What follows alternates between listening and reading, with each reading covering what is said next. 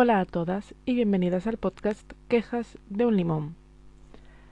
Hoy, como ya habréis visto en el título, voy a hablar un poco de mm, la literatura y el amor romántico. Y yo sé que de este tema podría hablar eh, largo y tendido, tirando desde libros súper clásicos hasta la actualidad, pero no.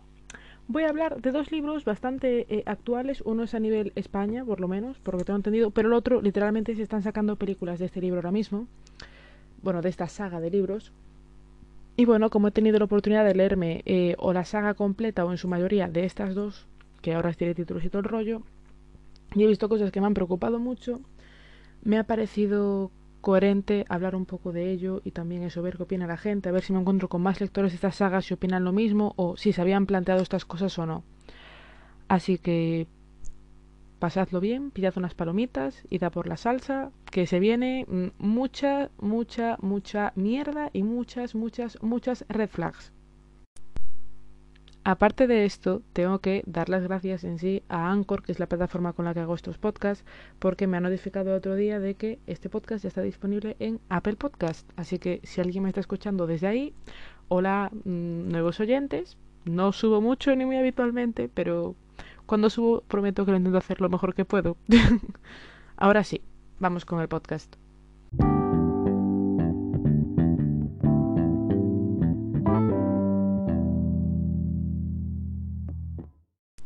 Antes de decir cuáles van a ser los dos libros de los que voy a hablar, aunque bueno, probablemente los he puesto en la descripción de, este podcast, me parece importante justificar por qué solamente voy a hablar de estos dos libros cuando del tema del amor romántico en la literatura hay millones de ejemplos a nivel histórico en libros clásicos, en libros más modernos, etc.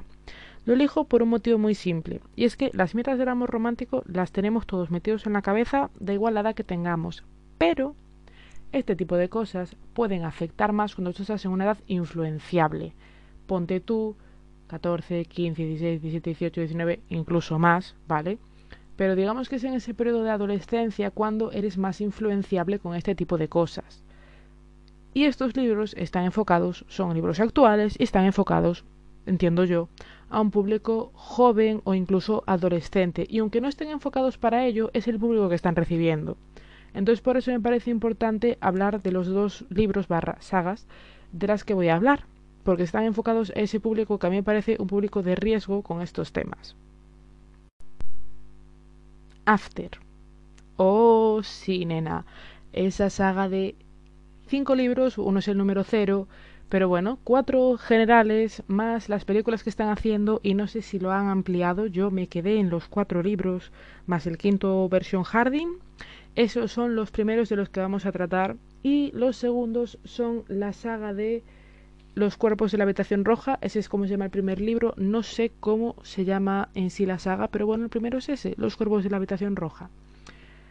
A lo mejor ese es menos conocido, pero a nivel España y en algunos casos, por razones bastante evidentes, eh, es más conocido en el colectivo LGTBI, ¿vale? Porque esta historia, la de los cuerpos de la habitación roja, la protagonizan eh, dos chicos, ¿vale? Entonces, pues por eso, al ser un poco, entre comillas, referente, literatura con personas LGBT, hostia, representación, pues eh, puede estar más puesta en esos mundos, ¿vale? Pero el tema está eh, en que el arquetipo de relación de la que voy a hablar, o bueno, lo que os voy a explicar para Harding y Tessa, que son los de After, y a lo mejor os suena más, aparte de que eso están las películas en Amazon mismo, eh, pues a lo mejor lo veis más fácil, porque probablemente conozcáis más a los personajes, pero os digo que lo que están haciendo Harding y Tessa es 100% o 90% trasladable a lo que pasa con Alex y Eric, que son los protagonistas de los cuerpos de la habitación roja. Aún así os animo a que paréis el podcast y googleéis los las dos sagas y que leáis un poco la sinopsis para también enteraros mejor de qué va.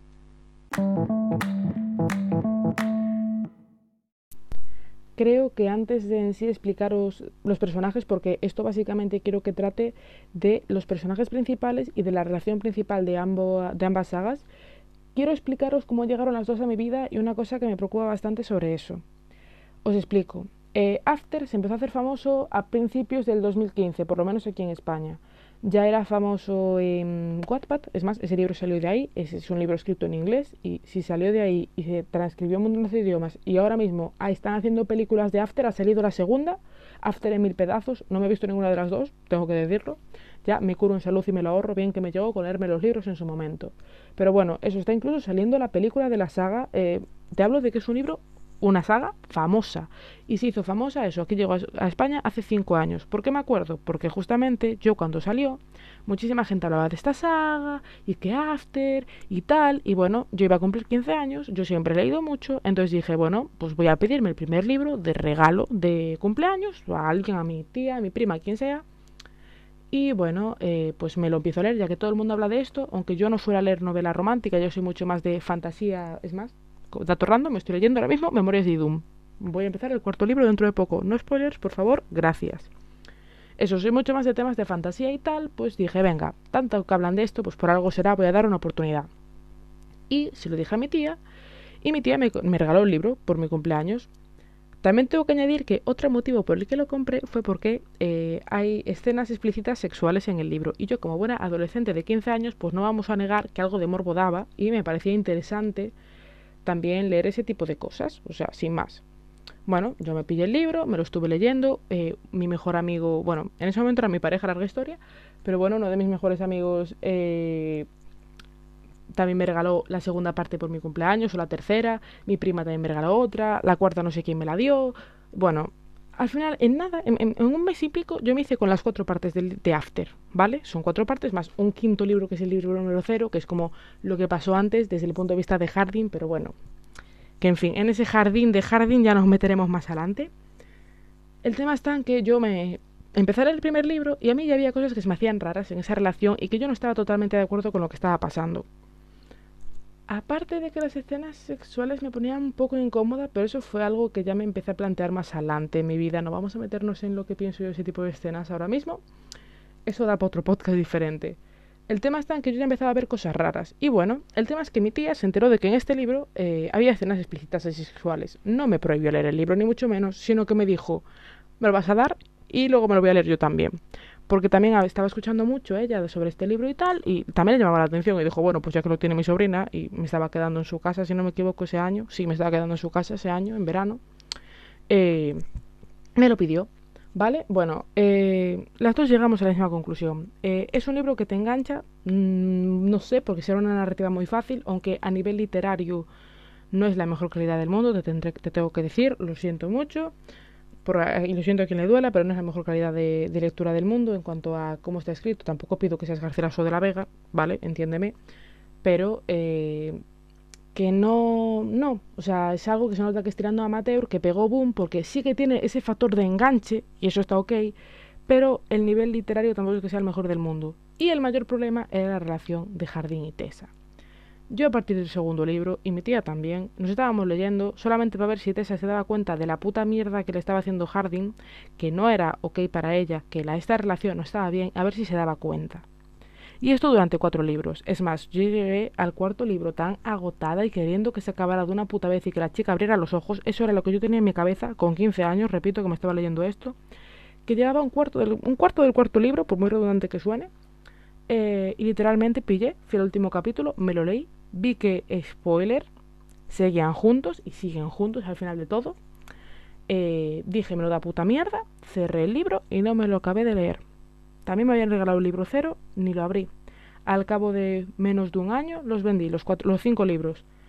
Eso, eh, así de claro, me los acabé así, ¿vale? Y pues eso, mm, típica anécdota de que si alguien me pregunta por After, pues yo le suelo hablar mal por, por esto que os voy a comentar a partir de ahora. El tema está y lo que me preocupa es lo siguiente. Cinco años después, ¿vale? Bueno, cuatro en verdad, pero bueno, me lo he leído cinco años más tarde que After. Eh, yo tengo una cuenta secundaria en Instagram que se llama limonlimonero.act y bueno, pues hice algunas publicaciones, en este caso sobre el colectivo LGTB, pero bueno, tengo pensado hacer más y tal. Y bueno, el tema está en que en una de estas, yo, algo que me cuesta mucho es huir del queerbaiting, es decir, eh, películas, series, libros que ponen un personaje LGBT o que lo parece para enganchar al público LGBT a ver esa película, esa serie, ese libro. Entonces yo decidí hacer un, un, post sobre series y bueno, no tuve mucho problema para encontrar porque yo he visto varias en las que hay representación buena, ok, pero también quise hacer uno de libros porque a mí, repito, me gusta mucho leer.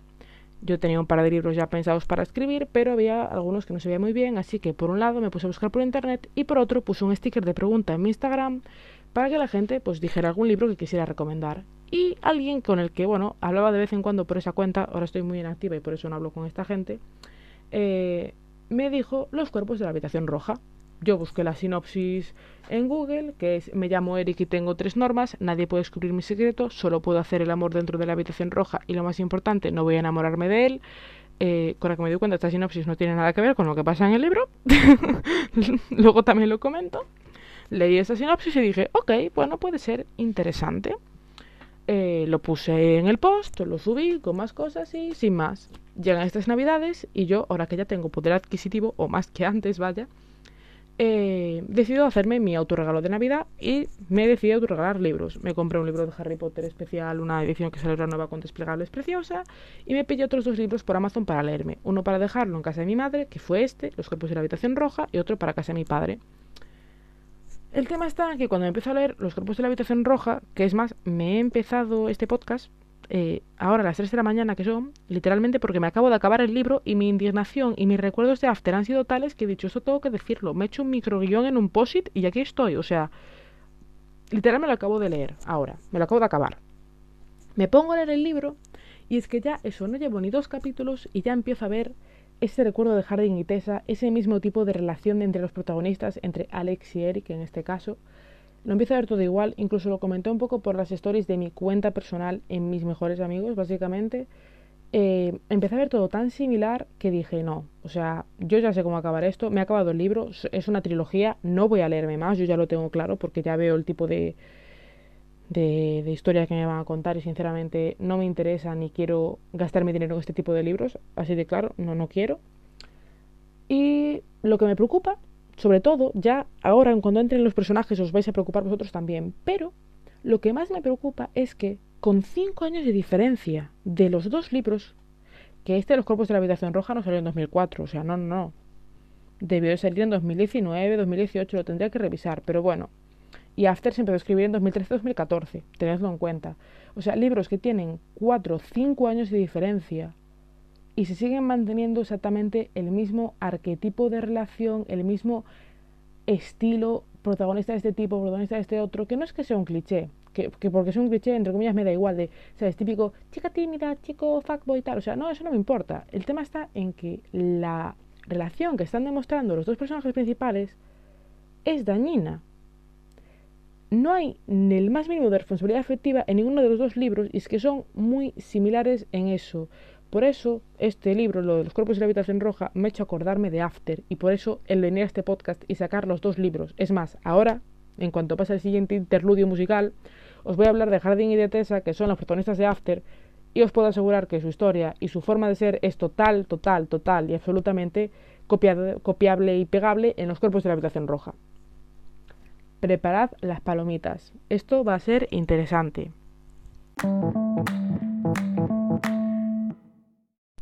Vamos con los personajes de After eh, y hay bastante tela que cortar. Voy a empezar por Tessa, la protagonista femenina. En este caso son un chico y una chica, ¿vale? En la, en la relación de la que voy a hablar. Y eso, empiezo por ella más que nada porque las historias se cuentan desde su punto de vista. Los cuatro libros principales se cuentan desde su punto de vista. Luego eso, hay un libro número cero que habla de Harding propiamente. Pero en sí, la historia principal, eso, es desde el punto de vista de Tessa. Tessa es una chica que, si no recuerdo mal, ¿vale? Hace cinco años que me leí esto, así que perdonadme si hay alguna cosa que a lo mejor me baila un poco. Pero bueno, si no recuerdo mal, mal Tessa eh, se muda de ciudad porque está estudiando, ¿vale? Eh, deja a su madre allí y bueno, al que a un chico con el que está saliendo desde hace muchísimos años y bueno, pues ella se tiene que ir por un tema de futuro profesional, decide irse eh, a terminar sus estudios, si no recuerdo mal, o eso, a buscar trabajo, no recuerdo bien cómo era el rollo, creo que eran los estudios, estoy segura de que eran los estudios, sí, porque Harding también estaba en la universidad, o sea, sí, era por los estudios. Bueno, eso se va a otra ciudad a seguir con sus estudios y eso, pues, pues estudiar, joder, que es a lo que ha venido. Así de claro, ha venido a estudiar, pues eso es lo que va a hacer. En principio es una chica muy mm, buena, estudiosa, una chica responsable, tiene su pareja de siempre, mm, nos recargan que es virgen, que nunca ha hecho nada pese a tener pareja, que bueno, pues ok, allá ella, su decisión, yo no me meto con eso. Y eso es una chica que está bien, que tiene una, no tiene la mejor familia del mundo, su padre no está, por motivos varios, pero bueno, a nivel económico tirando a bien, eh, pueden eso, pues puede estar allí estudiando, tiene sus planes de futuro, teóricamente. Y pues eso, es una chica que dices tú, la típica chica bien, soft, la, no soy como las otras chicas, estudiosa, tal, no salgo de fiesta, o no hago tanto eso, ajá. Y bueno, eso es Tessa básicamente, eso es lo que te enseñan de Tessa al principio de todo, es eso. Por otro lado, tenemos a Harding, protagonista masculino. También está estudiando, pero hace lo que le da la gana. Es el típico fuckboy que liga un montón, eh, que yo no me enamoro, yo solamente voy y hago el sin respeto con la gente y ya está. Eh, tiene sus traumitas previos. Eh, no quiero decir exactamente lo que le pasó lo gordo, gordo, ¿vale? Punto número uno, porque sería spoiler, aunque creo que nadie en su sano juicio le saldría rentable leerse esto o vérselo, pero bueno. Y también porque tengo miedo de que me censuren el podcast. Pero bueno, el tema está en que Jardín de Pequeño eh, presencia una escena. Bueno, la víctima, su madre en este caso, no, no, es un, no tiene nada que ver con un, crimen en plan asesinato, ¿vale? pero eh, ve algo que bueno, le, le, pasa a su madre, es algo bastante horrible. Os digo que para que podáis entender básicamente lo que le estaba pasando, la mayoría de víctimas de este tipo de agresiones son mujeres y, hijo mío, eso te marca para toda la vida. Aparte de que eso pase, eh, el agresor en este caso mmm, sale prácticamente ileso, impune de todo, y el padre de Harding, que podía haber hecho algo, hizo oídos sordos y nunca se preocupó de eso que le había acontecido a su madre y que su hijo había visto. Esto evidentemente es un trauma muy grande para él y lo sigue acarreando porque nunca, nunca ha tratado de buscar ayuda de ningún tipo, ayuda profesional me refiero, que es lo importante, para poder estabilizar esto o para estar bien o para poder gestionarlo de alguna manera.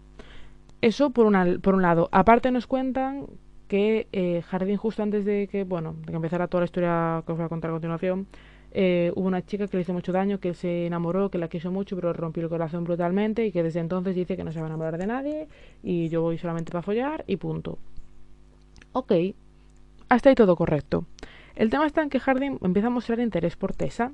Eh, Tessa tiene pareja allí fuera, en su pueblo principal, su pueblo natal, y eh, en un primer momento ella que dice que no, que no, que no le interesa, que, que tal, que, que no, que no, que aparte su fama no le gusta, que bueno, eso ya sería otra cosa para comentar. Lo de que te parezca bien que alguien folle o no, así de claro. Pero bueno, en fin, eh, que no, que no le interesa, que no, que no, que no, que no. Pero bueno, pico y pala, pico y pala. Al final empieza a haber cierta tensión sexual, acaban haciendo cosas. Eh, Tessa todo esto no rompe con la pareja, pero bueno, en fin. Eh, ya, es que ese es el menor, bueno, no es el menor, también es un problema de gestión como un castillo, pero bueno, eso es la movida de Tessa en este caso. Eh, bueno, al final como que Tessa y Jardín acaban teniendo una especie de relación, no recuerdo ya si esto es el primer libro, ¿vale? No recuerdo si ya era formal o no, pero el tema está en que al final eh, Tessa se entera de que todo este interés de Jardín en un primer momento, aunque ahora estén muy unidos y se han contado sus traumas y sus demonios, aunque no sepan el color favorito de cada uno, sea lo que te digo, los demonios se lo saben, resulta que Jardín se acercó a ella por una apuesta que hizo con unos amigos. Y claro, eso evidentemente a Tessa le molesta, pero es como literalmente nuestra relación ha empezado por una mentira. Eh, no me puedo creer que no me lo hayas dicho tú directamente en algún momento y no me, creo, no me puedo creer que directamente hayas hecho eso. O sea, que tu jueguecito sea pillar tías, enamorarlas, tirártelas y hasta luego. Tessa se enfada y lo manda a tomar por culo. ¿Vale? Y hasta ahí tendría que haber sido, y ahí si se hubiera acabado habría sido todo maravilloso, pero no, hay otros cuatro libros en los que vuelven, y vuelven a romper, y vuelven, y vuelven a romper, y vuelven y rompen, y vuelven y rompen, y rompen, y vuelven, y vuelven y rompen, y se pelean, y no se sabe si vuelven, y si sí, si, no. Total, que al final de los cinco, de los cuatro libros, teniendo en cuenta otras movidas de la vida de Tessa, que aparece su padre, que tal, que no sé qué, que su carrera profesional, y que si me mudo no sé dónde, y que hostias, y cosas más de relleno, eh, acaban los dos juntos y felices y comen perdices. Porque el amor todo lo puede. Aparte de todo esto, eh, volviendo un poco a Harding, hay que tener en cuenta que Harding, por cómo es, eh, no sabe gestionar la frustración o el enfado. Le pega a cosas, le pega a gente, eh, relaciona siempre ante algo negativo de forma agresiva. Y eso, evidentemente, no está bien. Es una mala gestión de las emociones. Ya entraré en eso en la siguiente parte del podcast, pero eso, eh, son bastantes cosas importantes. Aparte de que Harding eh, es bastante manipulador. Bastante manipulador con Tessa Eh, y también malo para él porque lo que acaba pasando con Harding y con Tessa, que también va a pasar con los protagonistas del otro libro, es que eh, Harding se vuelve dependiente emocional de Tessa. Necesita que esté Tessa para él estar estable. Repito, ya hablaremos en profundidad de esto más adelante, pero que sí, que acaba siendo dependiente emocional de Tessa y eso, que él esté bien o que esté mal depende de que Tessa esté a su lado. Por eso la busca tan encarecidamente. Pero como a la vez no saben gestionar la relación ni hacer las cosas bien por parte de porque la caga uno, porque la caga el otro, eh, lo que acaba pasando es que eso se acaba volviendo una relación de estamos juntos porque el amor lo puede. Y ese es el peor mensaje que le puedes transmitir a una persona joven, sinceramente.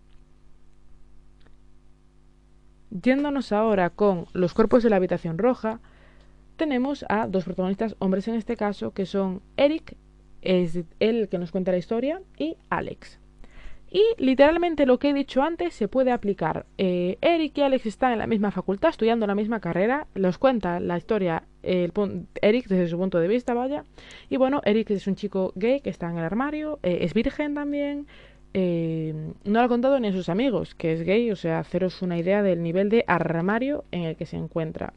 Y le mola Alex, es el típico tío guapo de la facultad, y bueno, resulta que un día llega Alex, habla con él, le pide el número así todo random, quedan, eh, Alex le acaba metiendo un puñetazo a Eric porque resulta que habían quedado por una apuesta, vaya tú. Y bueno, eh, se empieza a esparcir por toda la facultad que el rumor de que Eric es gay y que por eso había quedado con Alex, ¿no? Vale. Eric, para tapar esto, mm, intenta que parezca que está saliendo con su mejor amiga. A la vez, Alex se empieza a poner súper celoso, empiezan a hablar fatal porque es hablan cuando Alex quiere, cuando él va a por Eric o cuando él le manda un mensaje, cuando él le da la gana. Aunque Eric desde un en un primer momento, aunque la trae Alex eh, sexualmente, intenta apartarse de él a tope. O sea, lo intenta. Pero Alex insiste tanto que al final pues acaban besándose, acaban haciendo cosas varias. Eh, pero esto es siempre cuando Alex quiere, cuando Alex manda, cuando a Alex le viene bien y si luego no te doy una explicación pues no te la doy. Y así. Eh, tengo que decir que esta saga solamente me he leído el primer libro. No creo que me lea más, también te digo. Pero bueno, que siempre hubo pelea gorda porque al final resulta que, bueno, Alex es bisexual, no es gay. Aunque él dice que es hetero, pero que le gusta a Eric. E-, es bisexual. O sea, eso es ser bisexual te gustan personas de tu género y el resto, eres bisexual. En este caso, este tío le molan tías y Eric. ¿Eric es del mismo género que él? Sí, bisexual. Fácil. Eso, quedan siempre que Alex quiere, como él quiere, puede no dar explicaciones a Eric, eh, le ha empujado, le ha dado golpes, empieza una pseudo relación BDSM de explorar su sexualidad pero sin ni una sola norma, que eso también habría que hablarlo, porque bueno, el BDSM es un mundo que nos lo pintan fatal en la literatura, o sea, otra cosa más para este libro. Eh, Alex también es esta gente que su frustración la paga en una escena pegándole a una pared, por ejemplo, o eso agredió a Eric en su momento, ya os lo he dicho, o sea, es ese tipo de personas. Y aún no sabemos qué, yo aún no lo sé, pero parece que también le ha pasado algo en su pasado, que está con su padre por un lado y de su madre ni habla, o sea que algo chungo también tuvo que pasar con ella. Y eso, pues como tiene sus demonios, todo se le perdona. O sea, el mismo arquetipo que Harding y Tessa solamente que en gay y en Madrid. ¿Por qué está todo mal en estas relaciones? Voy a hablar sobre todo de Harding más que de Alex, ¿vale? Eh, en este caso los dos fuckboys de las dos relaciones, aunque voy a empezar hablando de ellos dos, ¿vale? Más que nada porque de Harding me sé la historia entera y de Alex hay cosas que no, porque solamente me he leído el primer libro, pero hay tantas similitudes que creo yo que esto va a ser muy similar. Lo primero y más importante, eh, los dos personajes tienen una gestión, un nivel de gestión emocional pésimo, ¿vale? Reaccionan a la frustración golpeando cosas, tirando objetos, chillando, enfadándose. Eh, entiendo que tú puedes sentir enfado, por supuesto, no te estoy diciendo que no lo sientas, pero eh, si tú te frustras, si algo que pasa que te molesta o te disgusta, lo lógico no es que te enfades así. Tienes que aprender a gestionar esa emoción. Y ese es uno de los problemas grandes que tienen los dos, pero es la punta del iceberg. Ambos personajes se sabe que tienen problemas previos, ¿vale? Por algo que les pasó en el pasado referente a su familia. En el caso de Harding ya os lo expliqué que, bueno, vio a su madre sufrir una agresión de un tipo bastante feo y que eh, nunca, esto lo sé a ciencia cierta, que él nunca se, se trató por ello, o sea, es algo que realmente yo creo que ese es el problema básico. Este tipo de cosas necesitan una ayuda eh, psicológica, ¿vale? Ya no solo que tener una, una red de apoyos, como podría ser una pareja, una familia, unos amigos, que también es muy importante, pero también es necesario eso, tener un profesional de la salud con el que hablar, porque lo que vivió Harding fue bastante horrible. Y no me sorprendería que lo que sea que le pase a Alex también sea un problema por alguna situación traumática, no tiene por qué ser del mismo tipo ni mucho menos, pero alguna situación traumática que haya sufrido con referente a su madre. Nunca quiere hablar de ella, así que yo intuyo que su madre habrá fallecido o que se habrá ido de su vida y esto probablemente pues sea algo que le pasó de pequeño, le ocasionó un daño muy grande, un trauma posiblemente. Y pues eso es algo que Alex también en su libro tendría que ir a tratar con una profesional, no eh, esperar que su pareja sea su estabilidad emocional. Por él no puedo hablar, no sé si en algún momento ya ha buscado ayuda, no sé si, si la va a buscar, porque repito, no me he leído la saga entera ni me la quiero leer, pero tiene pinta de que va a ser muy estilo Harding y que mm, mm, mm, se va a esperar a que el amor todo lo pueda, tristemente. Por otro lado, tenemos a Tessa y Eric. Tessa y Eric tampoco son dos personajes, mirando para otro lado, que hagan lo mejor del mundo. Eric, bueno, el tema de estar en el armario, el tema de no aceptarse a sí mismo, el tema de ni decir en voz alta su sexualidad porque él la sabe pero no la dice. En caso lo entiendo porque su padre es homofóbico, o sea que ok. Pero fuera de ella, a tus amigos, eh, si tus amigos directamente te juzgan, ¿qué, ¿qué mierda de amigos tienes, hijo mío? O sea, cambia de amigos que sé que suena muy fácil, pero real que cambies de amigos, o sea, eh, todo mal. Entiendo que es difícil estar, en el estar fuera del armario. Me lo vas a decir a mí que soy bisexual, o sea, a mí me lo vas a contar. Yo ya lo sé, que es movida y que a veces no tienes no te hace gracia estar saliendo del armario cada dos por tres o eso, que cada vez que alguien te conoce, pues como que no hace mucha gracia, yo lo entiendo. Y en la situación de Eric en su casa también entiendo eso, que es complicado. Pero él ni siquiera se acaba de decírselo a sus amigos o a su hermana con la que parece que tiene confianza y además él mismo lo dice que tiene confianza, eh, me parece algo bastante uf, chungo. No digo que no pueda pasar, porque sí que puede, pero es chungo. Aparte del tema de la sexualidad de Eric, tanto Eric como Tessa son dos personajes que están los dos estudiando, que tienen como su plan entre comillas, que casi no te lo explican en ninguno de los dos, y como que eso es lo de menos, su, su visión a futuro da igual, se centra muchísimo el libro en la relación, y eso ya dice mucho, porque literalmente esos personajes cuando se empiezan a meter en esas relaciones viven por y para esas relaciones. O sea, sí que es verdad que los otros dos chicos, los otros dos lados de la relación eh, necesitan apoyo emocional constante, pero es que ellos también se lo brindan y se vuelven por y para esa relación.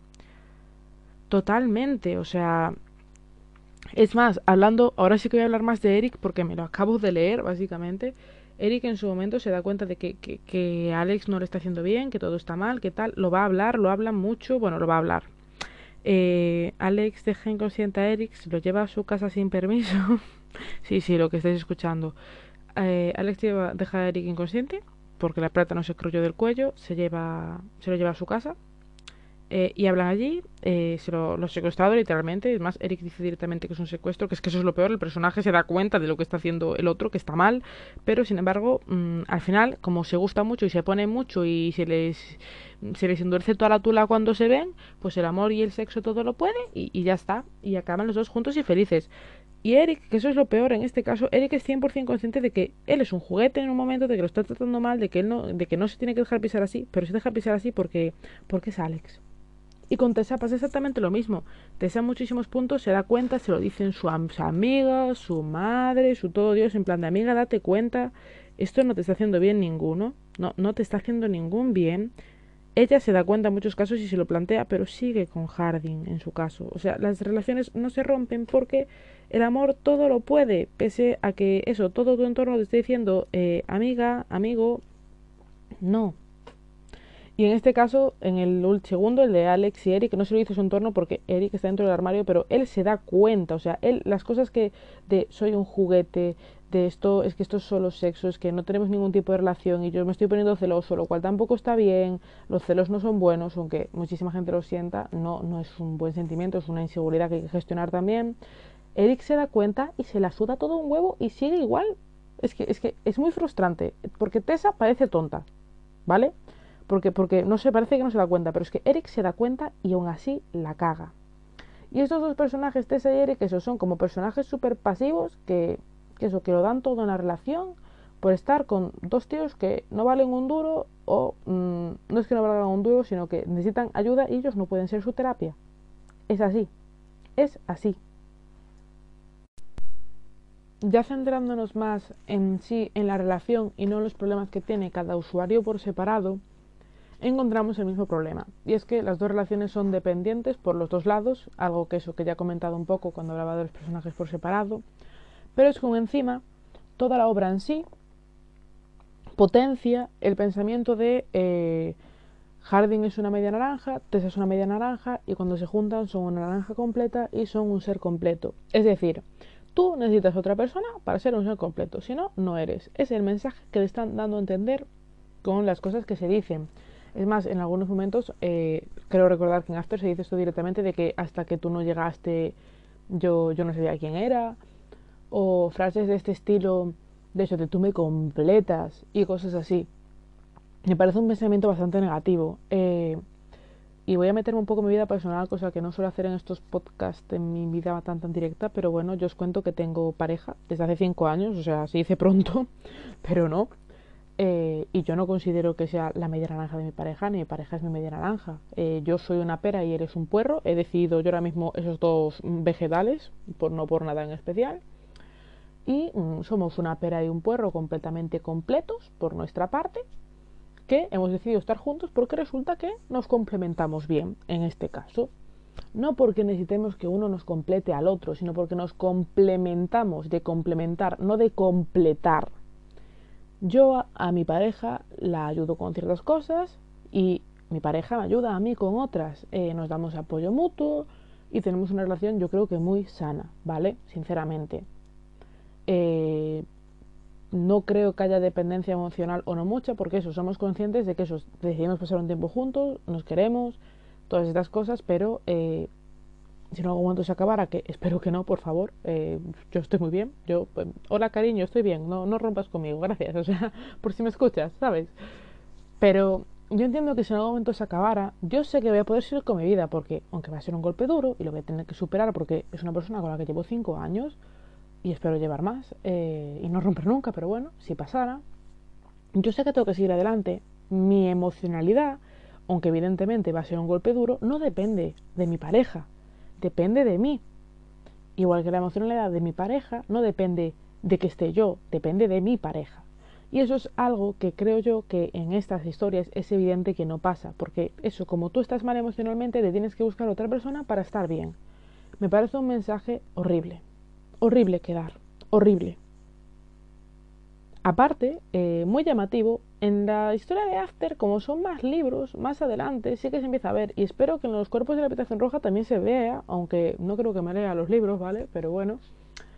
Eh, en la historia en sí, al principio, solamente te hablan de los personajes eso como pareja a tope, no te hablan nada de sus sueños, de sus aspiraciones, de bueno, pues te comentan eso, que en los cuerpos de la habitación roja, bueno, pues que están nosotros estudiando en el campus, pero no te dicen, mira, pues yo, pues en verdad que no quería entrar en esta carrera, entré en otra y al final me gustó y aquí me quedé, o bueno, pues mi plan es ser periodista de tal tipo, o bueno, pues mira, mi madre trabaja de esto y a lo mejor pues trabajo un poco como crítico de esto, tal, lo que sea, no, no te cuentan absolutamente nada, e, es irrelevante en sí el personaje y sus cosas es irrelevante. Lo relevante es la relación. Ya de por sí la propia obra te está diciendo que lo importante, el centro de la vida de estos personajes es esa relación. O sea, volvemos a lo de antes, de la dependencia y de estar todos juntitos.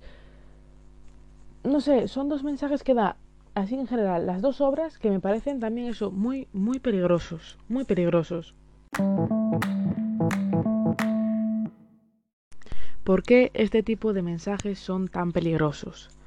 A ver, si tú este tipo de mensajes de amor romántico y mierdas así, tú las pillas cuando tienes 20, 20 y pico, tirando a 30, tal, o sea, las lees ya cuando tienes cierta madurez, puedes llegar a entender que lo que están pasando no está bien y que las relaciones no son así. Es más, los cuerpos de la habitación roja, el protagonista tiene 20 años, tiene exactamente mi edad. Yo, con mi edad, pasa lo que está pasando en este libro y te digo yo que, que, que no pasa porque yo soy consciente de lo que pasa y, de lo que hay y no reaccionaría así. O sea, no. Porque yo ya conozco ese tipo de cosas y yo no reaccionaría así. La vida real no tendría que funcionar así. Pero si tú estos libros te los encuentras en una edad mucho más influenciable, 14, 15 como yo me encontré after, 16, 17, 18, 19, incluso mis 20 si no tienes mucha experiencia en el amor, que también puede ser, sin más, o en general pues no llevas al 100% bien o no sabes muy bien cómo gestionar ciertas eh, relaciones en general, te puede venir muy mal. Eh, ejemplo, After, ahora mismo están sacando las películas de After. Eh, muchísima gente de 18, 19, 16, 14, 15. Pasó igual que en su momento con A 3 metros sobre el cielo. Me encanta Harding me encanta Tese, qué bonita es esta historia. Y la gente la toma como ejemplo. Y las chicas buscan a su Harding. Las chicas buscan a su Harding. Y es que, Dios, ni afirmo ni niego que haya tenido que parar porque me ha dado un ataque de tos. Me he sentido Fernando Simón con la almendra solamente que yo con cacahuetes con chocolate. SOS. en fin. Volviendo al punto que, Dios mío, que chicas jóvenes empiecen a tomar este, estos libros y estas historias, como la de After, como ejemplos. Y que busquen eso, un jardín en su vida. O sea, un chico emocionalmente inestable que necesita ayuda psicológica porque la necesita, que te busca a ti para que tú le cuides. O sea, es como que eso, como es muy fuckboy, es muy tal, mi chico malote, pero en verdad tiene su corazoncito. Puede haber chicos malotes que tengan su corazoncito sin tener tantas red flags. Como podría ser, por ejemplo, eso, eh, todo el tema de pegarle a cosas, reaccionar así, eh, el necesitar ayuda y no hacerlo bien, aunque bueno, sinceramente, para profundizar más en la mierda de personaje que es Harding en las películas, podéis buscar en YouTube las críticas de Dana Aquati. Creo que lo he dicho mal. Pero bueno, buscáis Dana Hates Movies, ¿vale? Y ya está. Y os van a aparecer las de After. Esta mujer es maravillosa para comentar esas cosas. Y lo hace mucho más en profundidad y con juegos de beber de estos de shots. O sea, todo maravilloso. Pero bueno, yo, yo voy de lo que recuerdo de los libros y eso me los leí hace cinco años. Y es que hay muchísimas red flags en Harding. Muchísimas, muchísimas, muchísimas, muchísimas eh, acoso sexual incluido porque fuerza en, en, algunos casos a Tessa a mantener relaciones, pese a que sean pareja o no, eh, sigue siendo una violación, básicamente un abuso sexual, porque te están obligando a hacer algo que tú no quieres hacer. ¿Sabes? Que tú no has dicho que sí, o sea, esto. Y con Alex y Eric también pasa, aunque parece ser que es como lo típico de que en Alex y Eric el placer te acaba diciendo que sí, que lo hagas, pero esto tío, esto en la vida real no pasa, o sea, esto no es así, es que esto no es así. Y transmitir que sí es en obras de literatura o en películas enfocadas para adolescentes y hacerles meter, en, o sea, es que entre en su cabeza el, sí, aunque la persona te diga que no, en verdad es por hacerse difícil, tú sigue metiéndole todo el nepe. Pues a lo mejor no es el mejor mensaje para dar, ¿verdad? Y por eso me preocupan tanto estos libros y por eso el hacer este podcast eh, se están transmitiendo unos mensajes a los jóvenes que son, de verdad que son muy conservadora, en plan de los jóvenes, no, a mí me importa un pimiento que tengas una escena sexual de algo, sino, tío, si eso lo puedes leer en Wattpad, o sea, lo tienes en el móvil y punto, o yo que sé, todo el mundo sabe mm, buscar mm, cierto tipo de mangas, o cierto tipo de historias, o cierto tipo de vídeos en internet, o sea, si eres capaz de encontrar este podcast, fijo que has visto algún tipo de contenido de este, o sea, eso es lo de menos. El tema está en los arquetipos relacionales, que vale, que sí, que este tipo de cosas, repito, el consumir este tipo de vídeos, este tipo de información en su porno, ok, vale, pues entiendo por qué pasa, por qué morbo, por qué te interesa, ok. Pero es que tú puedes enseñar una historia de este tipo de dos personas que parecen entre comillas incompatibles, pero que al final tienen una relación de forma sana, en la que hablan, en la que tienen sus problemas, pero se comunican y se explican las cosas bien, en la que si una persona tiene los problemas que tiene, como podía pasar en los grupos de la habitación roja, que sea consciente de ello, que se dé cuenta, que el personaje sea redondo, que avance, que se dé cuenta y que busque ayuda, porque se da cuenta de que busca ayuda, de que necesita ayuda y no solo su pareja, que esa relación evolucione para bien. Podría pasar eso. Sí, claro, porque la gente no, no nace aprendida y evidentemente que puede empezar con una relación súper dependiente, súper de mierda, y sin embargo ir avanzando, ir mejorando eso, incluso buscar ayuda en algún caso, si fuera necesario, ya sea para la pareja o para un individuo solo, y que todo vaya bien. Podría ser, pero es que en los juegos de la habitación roja no puedo decir nada porque no me ha acabado la saga. Pero en After esto no pasa. se repiten todo el rato los arquetipos de los que he hablado antes y de todos estos rollos de mierda. Y como se sigue mostrando en la televisión, en, bueno, en la televisión, en el cine en este caso, la gente lo, lo ve, lo toma como ejemplo y lo busca, como bien he dicho antes. Busca este tipo de cosas. Y eso está, repito, fatal. Es como si intentas que un vídeo eh, no por sea eh, tu referente para eh, mantener tus relaciones. Cariño, eso es como si aprendes a conducir viendo Fast and Furious o la Fórmula 1. No tiene sentido ninguno. Son actores y son historias ficticias. Las cosas no son así. Pero claro, como son en este caso historias, en un libro, son ficticias, sí, vale, los personajes no existen pero como está todo basado en un mundo real, tú intentas aplicar esto en tu vida y encontrarlo en tu vida. Y si encuentras una persona así, con ese tipo de reacciones, no te vas a dar cuenta de que es una persona que podría hacerte daño, que son un montonazo de red flags, que hay que tener muchísimo cuidado con este tipo de relaciones y que te puedes hacer mucho daño tú y la otra persona también. No, te lo vas a tomar como algo súper bonito y como, ay, como la historia de After. Ay, como tres, como tres metros sobre el cielo. Con con H y con Babi. Oh, qué bonito. Por poneros otro ejemplo más de una película que, bueno, Madre de Dios, Señor, Jesús, esa saga también. Te digo, en fin. Y eso. Esto es el final, básicamente. Que. ¿Qué mierda de mensaje le estamos dando en muchos casos con este tipo de obras a gente joven y la mierda de cosas que siguen perpetuando con el daño que hacen? O sea, de verdad, que si queréis ver la película de After o leeros el libro, a mí no me importa hacedlo. A mí, pues mira, no me gustó, ¿qué quieres que te diga? Al final no me gustó. Pero sed conscientes de que lo que estáis leyendo es un libro, que es ficción, y que no debéis de buscar una relación como la que aparece ahí, porque no es sana a ningún nivel.